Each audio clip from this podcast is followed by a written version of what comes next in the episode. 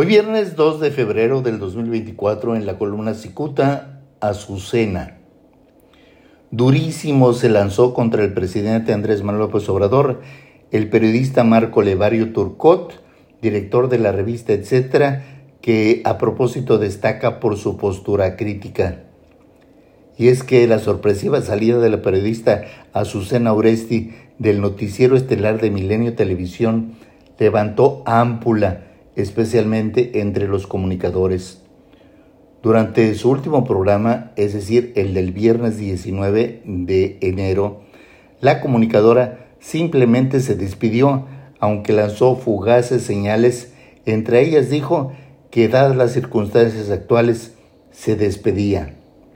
En concreto, la periodista Oresti omitió los motivos de su salida y de inmediato se levantó una polvareda. Las primeras reacciones, desde luego, culpaban al presidente López Obrador, aunque éste esquivó las críticas casi casi de inmediato.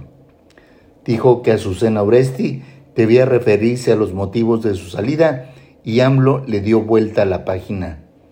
El lunes 22, el periodista Livario fue lapidario al señalar al presidente como el posible responsable de la salida de Oresti, pues afirmó que era la única que divulgó el incumplimiento presidencial en las necesidades de los habitantes del estado de Guerrero, luego de la devastación provocada por los efectos del huracán Otis.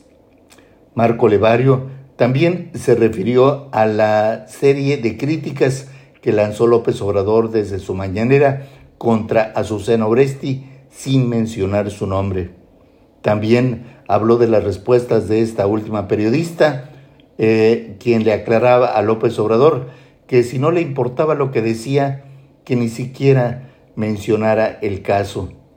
El asunto es que son muchísimos los periodistas conocidos que han dejado ya sus medios de comunicación, pero hay que tener en cuenta que hay otra cantidad mucho mayor que no son conocidos. El asunto es que los comunicadores se están quedando muchos sin trabajo y muchos sin la vida. Muchas gracias, les saluda Jaime Flores.